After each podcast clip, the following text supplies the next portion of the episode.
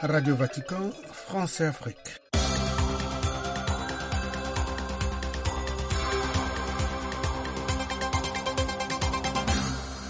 Mes auditeurs, mesdames et messieurs, heureuse de vous retrouver à l'écoute de Radio Vatican.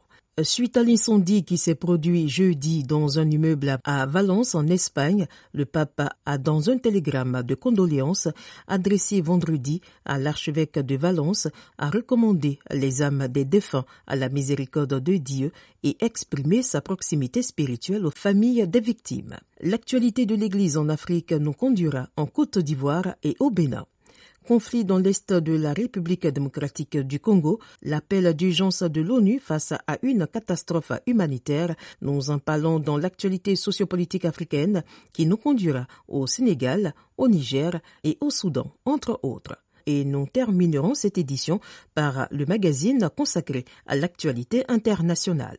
Radio Vatican, France et Afrique, Françoise Niamier.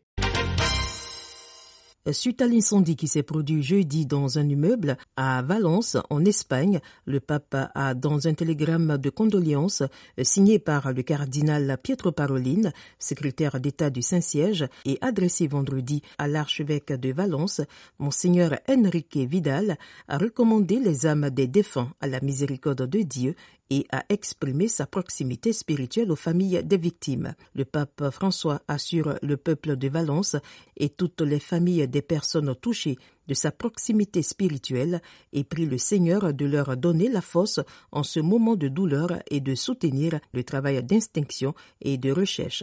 Avec ces sentiments invoquant l'intercession de Notre-Dame des Sans-Abris et du patriarche Saint-Joseph, il leur transmet de tout cœur la réconfortante bénédiction apostolique, un gage d'espérance dans le Christ ressuscité.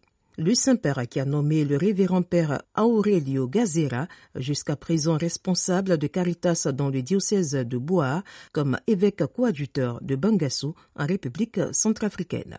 Le Saint-Père qui a également nommé le Père Flavio Pace, jusqu'à présent sous-secrétaire du dicaster pour les églises orientales, secrétaire du dicaster pour la promotion de l'unité des chrétiens. Du 19 au 24 février, à l'occasion des exercices spirituels de Carême, le prédicateur de la maison pontificale, le cardinal Raniero Cantalamessa, consacre une minute pour prier avec le pape et la curie romaine. Dans son exhortation pour la cinquième méditation, vendredi, le cardinal Cantalamessa est revenu sur l'importance de rencontrer le Seigneur. Le cardinal Cantalamessa qui a prononcé sa première prédication de carême 2024 vendredi en la salle Paul VI autour du thème Je suis le pain de vie. Stanislas Kambashi. Partant de l'affirmation du Seigneur, je suis le pain de vie, le cardinal Raniero Cantalamessa a posé la question suivante. Comment et où mange-t-on ce pain de vie? La réponse des pères de l'Église, a-t-il souligné, est la suivante. En deux lieux ou de deux manières, dans les sacrements et dans la parole, c'est-à-dire dans l'Eucharistie et dans l'Écriture. On peut remarquer des accentuations différentes. Certains ont insisté davantage sur la parole de Dieu, tandis que d'autres ont mis l'accent sur l'interprétation eucharistique. Mais l'un n'exclut pas l'autre, car la parole et l'Eucharistie sont comme deux tables dressées par le Christ, et cela est particulièrement évident dans la liturgie où leur synthèse a toujours été vécue parfaitement, a souligné les prédicateurs de la maison pontificale. C'est à partir de cette synthèse que le cardinal Cantalamessa a invité à faire un pas en avant qui consiste à ne pas limiter la consommation de la chair et du sang du Christ à la seule parole et au seul sacrement de l'Eucharistie, mais à la voir se réaliser à chaque instant et dans tous les aspects de notre vie de grâce. Jésus en effet est le pain de vie éternelle, non seulement pour ce qu'il donne, mais aussi et avant tout pour ce qu'il est. La parole et les sacrements sont les moyens, vivre par lui et en lui est la fin. Tous les discours de Jésus, par conséquent, tend à clarifier quelle est la vie qu'il donne, non pas la vie de la chair, mais la vie de l'esprit, c'est-à-dire la vie éternelle, a déclaré le prédicateur de la maison pontificale. L'actualité de l'Église en Afrique, le renouveau charismatique catholique de Côte d'Ivoire célèbre cette année 2024 son cinquantenaire d'existence.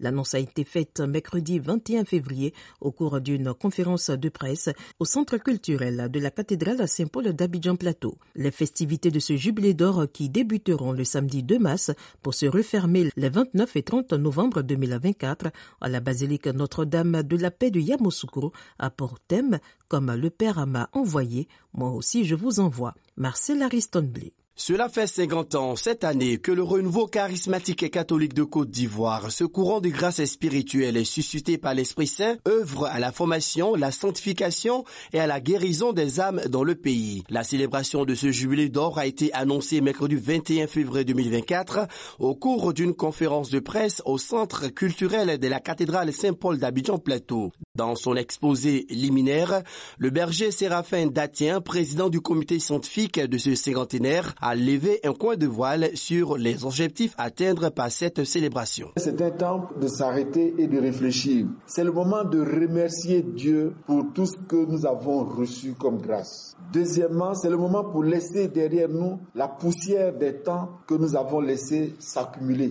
Et troisièmement, c'est le moment pour aller de l'avant avec plus de force en affrontant l'avenir avec une grande confiance dans l'action du Saint-Esprit. Axé autour du thème comme le Père m'a envoyé, moi aussi je vous envoie, cette célébration connaîtra plusieurs temps forts, notamment la journée de repentance, de pardon, de réconciliation. La messe d'ouverture, elle, est annoncée pour le samedi 2 mars 2024 à la cathédrale Saint-Paul d'Abidjan Plateau. Puis les assises du renouveau charismatique catholique avant de se refermer par une grande nuit de prière, d'adoration et diffusion du Saint-Esprit du vendredi 29 au samedi 30 novembre 2024 à la basilique Notre-Dame de la paix de Yamsoukro. Marcel Ariston Blé, Abidjan, Côte d'Ivoire pour Radio Vatican. Au Bénin, la 25e édition du pèlerinage diocésain de Condifo pour ce temps de carême a eu lieu du 17 au 18 février sur le tout nouveau site de pèlerinage aménagé pour l'occasion. La messe de clôture, présidée par Monseigneur Kofi Roger Anoumo, l'ordinaire du lieu, a été marquée par la bénédiction de l'imposante statue de la Vierge Marie, Notre-Dame de Condifo. Plus des détails avec Guido Souyovo. L'obélie de Monseigneur Anoumou à cette occasion a consisté en une véritable méditation de la parole de Dieu avec les pèlerins au terme de diverses dévotions en l'honneur de la Vierge Marie dénommée Notre-Dame de Candifo. On ne peut pas accomplir un pèlerinage et repartir vide. Nous sommes venus avec nos joies, nos soucis, nos problèmes. Marie nous invite à nous décharger de tous ces fardeaux, à les déposer à ses pieds pour qu'elle les confie à son Fils pour nous. Que devons-nous faire? Le carême nous répond. Prier, jeûner et partager avec les autres. Que ce pèlerinage soit pour chacun sous d'abondante grâce. Pour le vicaire général du diocèse de Père Bertin Vivoigny et pour ordre de son évêque Monseigneur Félico, ce fut un moment d'action de grâce et de joie pour les 5000 pèlerins environ présents. Monseigneur Kofi Roger Anoumou, nous sommes très heureux que vous ayez accepté de présider cette Eucharistie de ce jubilé d'argent. Guy Dossouyovo, Cotonou pour Radio Vatican. Toujours au Bénin, plus de 6000 jeunes catholiques étaient du vendredi 16 au dimanche 18 février dernier en pèlerinage au pied de Notre-Dame d'Arigbo à l'occasion de leur pèlerinage national. Ce grand rassemblement de la jeunesse catholique pour ce temps de carême a porté sur le thème à l'école de Marie, mère et maîtresse des jeunes. Plusieurs activités ont marqué ce grand temps de ressourcement spirituel. Lors de la messe de clôture qu'il a présidée, Monseigneur Macagera Maes, nonce apostolique au Bénin et au Togo a exhorté les jeunes présents à la conversion en se laissant guider par l'Esprit Saint. Le nonce apostolique les a également invités à la pratique de l'adoration eucharistique et du sacrement de réconciliation. L'actualité sociopolitique africaine à présent, alertant sur une catastrophe humanitaire, les agences onusiennes ont lancé vendredi un appel d'urgence pour l'Est de la République démocratique du Congo, en proie à une rébellion qui, selon des sources locales, a encore fait la veille au moins trois morts civiles, une mère et ses deux enfants. Le Fonds des Nations Unies pour l'enfance, UNICEF, et le Programme alimentaire mondial PAM appellent à une action immédiate pour protéger les enfants et les pris dans l'escalade de la violence. En proie à des violences armées chroniques depuis 30 ans, l'Est de la République démocratique du Congo connaît depuis fin 2021 un pic de crise avec la résurgence dans la province du Nord Kivu de la rébellion du M23 qui, avec le soutien du Rwanda voisin, s'est emparé de vastes pans de territoire. Au Sénégal, jeudi, dans une adresse télévisée, le président Macky Sall est revenu sur la crise politique que vit actuellement son pays, assurant qu'il quitterait le pouvoir le 2 avril, comme le prévoit la Constitution. Mais il ne donne pas d'indication sur la date d'un futur scrutin. Les précisions de notre correspondant à Dakar, Abdoulaye Diediou. 1h33 minutes, c'est le temps consacré hier jeudi par le président Sall pour fixer les Sénégalais sur la tenue ou non du scrutin présidentiel dans les délais requis par le Conseil constitutionnel. À l'arrivée, aucune date n'a été avancée. Le président a transféré la patate chaude aux acteurs du dialogue, à charge pour qui de trouver un consensus sur la date des élections. Il est clair que le pays ne peut pas rester sans président de la République. Le dialogue, on devrait entre lundi et mardi terminer. Si on trouve ce consensus, moi je prendrai le décret immédiatement pour fixer la date. Le président Sall a aussi invoqué les dispositions de l'article 36 alinéa 2 de la Constitution pour s'avancer sur l'hypothèse glissante d'une non-tenue des élections après le 2 avril. Le président Macky Sall, qui a assuré que son mandat finit le 2 avril, a sous-entendu qu'il pourrait rester en fonction après cette date si son successeur n'est pas désigné. Face à une telle situation exceptionnelle, Macky Sall sera alors de fait son président de transition ayant toute la latitude de rabattre les cartes et diligenter un nouveau processus électoral. Abdoulaye Diédhiou, Dakar, Radio Vatican. Notons également qu'un collectif de 16 candidats à la présidentielle au Sénégal a dit vendredi à Dakar à refuser le dialogue proposé la veille par le chef de l'État Macky pour fixer la date de l'élection reportée à une date indéterminée. Nous nous opposons à tout dialogue sur cette question et nous exigeons qu'une date soit prise avant le 2 avril, a indiqué l'un de ses candidats, Boubacar Kamara. Les avocats du président nigérien Mohamed Bazoum, renversé par un putsch le 26 juillet dernier et retenu prisonnier depuis, ont demandé vendredi à la CDAO d'exiger sa libération en application d'une décision de justice à la veille d'un sommet de l'organisation ouest africaine. C'est la responsabilité de la CDAO et de ses membres de s'assurer que les décisions de justice soient effectivement appliquées et que le président Bazoum et son épouse soient libérés, a déclaré Mohamed Seydou Diagne, du collectif d'avocats dans un communiqué. Le principal organe de lutte contre les violations des droits humains de l'ONU a condamné vendredi les violations et les abus effroyables commis par l'armée et les paramilitaires en guerre au Soudan. Depuis le 15 avril, les forces de soutien rapide du général Mohamed Abdan Daglo et l'armée dirigée par le général Abdel Fattah al-Boran s'affrontent à Khartoum ainsi que dans l'ouest et le sud du pays. Ce conflit a fait plusieurs milliers de morts et déplacé près de 8 millions de personnes d'après le Haut Commissariat des Nations Unies aux réfugiés. 51 prisonniers civils et militaires ont été graciés jeudi en Côte d'Ivoire par le président de la République, dont le général Bruno Dogboblé, condamné dans l'affaire des disparus du Novotel, l'enlèvement et le meurtre en 2011 de quatre personnes, dont deux Français. Refermons cette édition par l'actualité internationale de la semaine avec Stanislas Kambashi. Voici quelques brèves qui ont marqué l'actualité internationale cette semaine. Les conflits entre Israël et le Hamas pour commencer. Le ministère de la Santé du Hamas a fait état jeudi d'un peu plus de 100 morts au cours des 24 heures précédentes, portant à plus de 29 514 personnes tuées dans la bande de Gaza depuis le 7 octobre. Malgré la pression internationale pour atténuer les soutiens à Israël, les États-Unis, critiqués de toutes parts, ont empêché mardi les conseils de sécurité de l'ONU d'exiger un cessez-le-feu immédiat à Gaza, faisant circuler un texte alternatif sur une éventuelle trêve sous condition.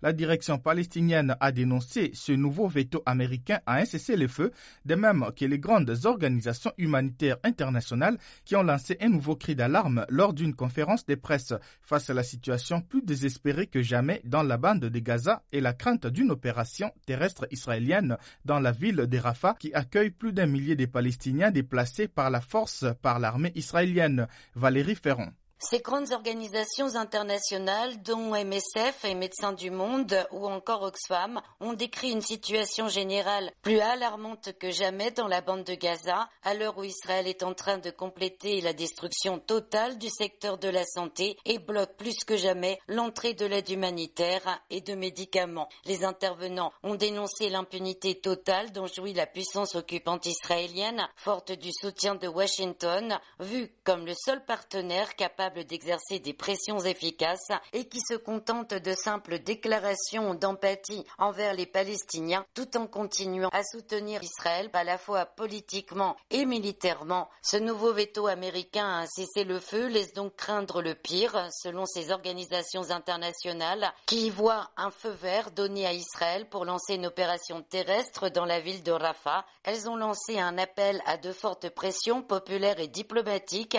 sur les gouvernements américains et européens, en particulier allemands, pour faire cesser le bain de sang dans la bande de Gaza. Jérusalem, Valérie Ferron, Radio Vatican.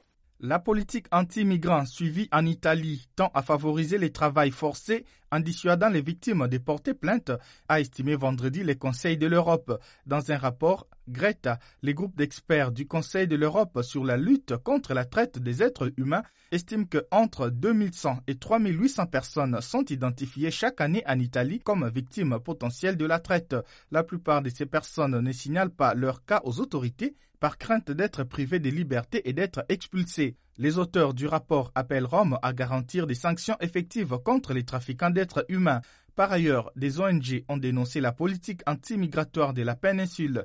L'Italie met en danger la vie des personnes. C'est le cri d'alarme lancé jeudi par les ONG qui opèrent à mer pour les secours des migrants. Alors que les nombres des naufragés augmentent, dans une lettre ouverte aux autorités et à la chef du gouvernement Giorgia Meloni, les organisations ont dénoncé une entrave permanente de leur mission de sauvetage. Les précisions des Blandines Hugonnet. Le gouvernement italien doit cesser immédiatement d'entraver notre activité de secours en mer. Voilà le criant appel de SOS Méditerranée, Médecins sans frontières, Open Arms, une vingtaine d'organisations internationales en tout, qui ont décidé d'alerter l'opinion publique sur les obstacles subis depuis bientôt un an en Italie. Depuis une loi portée par la présidente du Conseil d'extrême droite, Giorgia Meloni, qui a promis de lutter contre les arrivées de migrants. Deux mesures en particulier mettent les navires en difficulté. L'obligation de débarquer les naufragés après chaque opération sans multiplier les sauvetages et respecter le port désigné par Rome, souvent dans le nord de la botte à plusieurs jours de navigation. Des bâtons dans les roues qui font enrager les humanitaires, éloignés de force des zones de secours. Menacés par des sanctions et amendes, les ONG tentent de se soumettre aux contraintes italiennes, mais c'est laisser mourir les candidats à l'exil derrière eux, déplore-t-elle, rappelant les 3000 disparus de l'an dernier, année la plus mortelle depuis six ans. Dans ce contexte, toutes les activités de sauvetage sont nécessaires en urgence, insistent les ONG, dont plusieurs navires ont déjà été punis, 16 fois immobilisés à par les Italiens depuis un an, soit plus de 300 jours de navigation et de secours en moins, notamment en Méditerranée centrale, route migratoire la plus fatale au monde. À Rome, Blandine Gonnet pour Radio Vatican. Ce samedi 24 février marque le deuxième anniversaire du conflit armé en Ukraine. L'Ukraine qui continuait vendredi à subir des attaques des missiles et des drones russes. Les États-Unis se positionnent de nouveau comme le principal allié en durcissant les tons avec de nouvelles sanctions contre Moscou. Par ailleurs, la Pologne veut protéger ses postes frontières avec l'Ukraine, alors que la frontière est bloquée par les agriculteurs polonais en colère contre les importations ukrainiennes. Le Premier ministre polonais veut apaiser les tensions avec Kiev, remonter contre ces blocus. Les responsables des gardes-côtes de Taïwan ont affirmé jeudi qu'un hors-bord chinois qui avait chaviré la semaine dernière avait perdu sa stabilité à la suite d'une collision avec un de leurs bateaux en cherchant à éviter une inspection. Les autorités chinoises ont accusé Taipei de chercher à se soustraire à ses responsabilités et à cacher la vérité sur l'incident au cours duquel deux Chinois sont morts. La Chine qui a dénoncé jeudi l'ingérence des États-Unis dans ses affaires intérieures en réaction à la visite de plusieurs parlementaires américains à Taïwan, île de 23 millions d'habitants revendiquée par Pékin. Les États-Unis ont effectué mercredi quatre frappes sur des systèmes de missiles des rebelles Houthis du Yémen, a annoncé les commandements militaires américains pour le Moyen-Orient. Les Houthis mènent depuis novembre au large du Yémen des attaques des navires qu'ils estiment liés à Israël. Ils affirment agir en solidarité avec les Palestiniens dans la bande de Gaza. La Russie et le Venezuela ont convenu mardi d'élargir leur coopération pétrolière et envisager une utilisation pacifique de l'énergie nucléaire lors d'une visite à Caracas du ministre russe des Affaires étrangères Sergei Lavrov.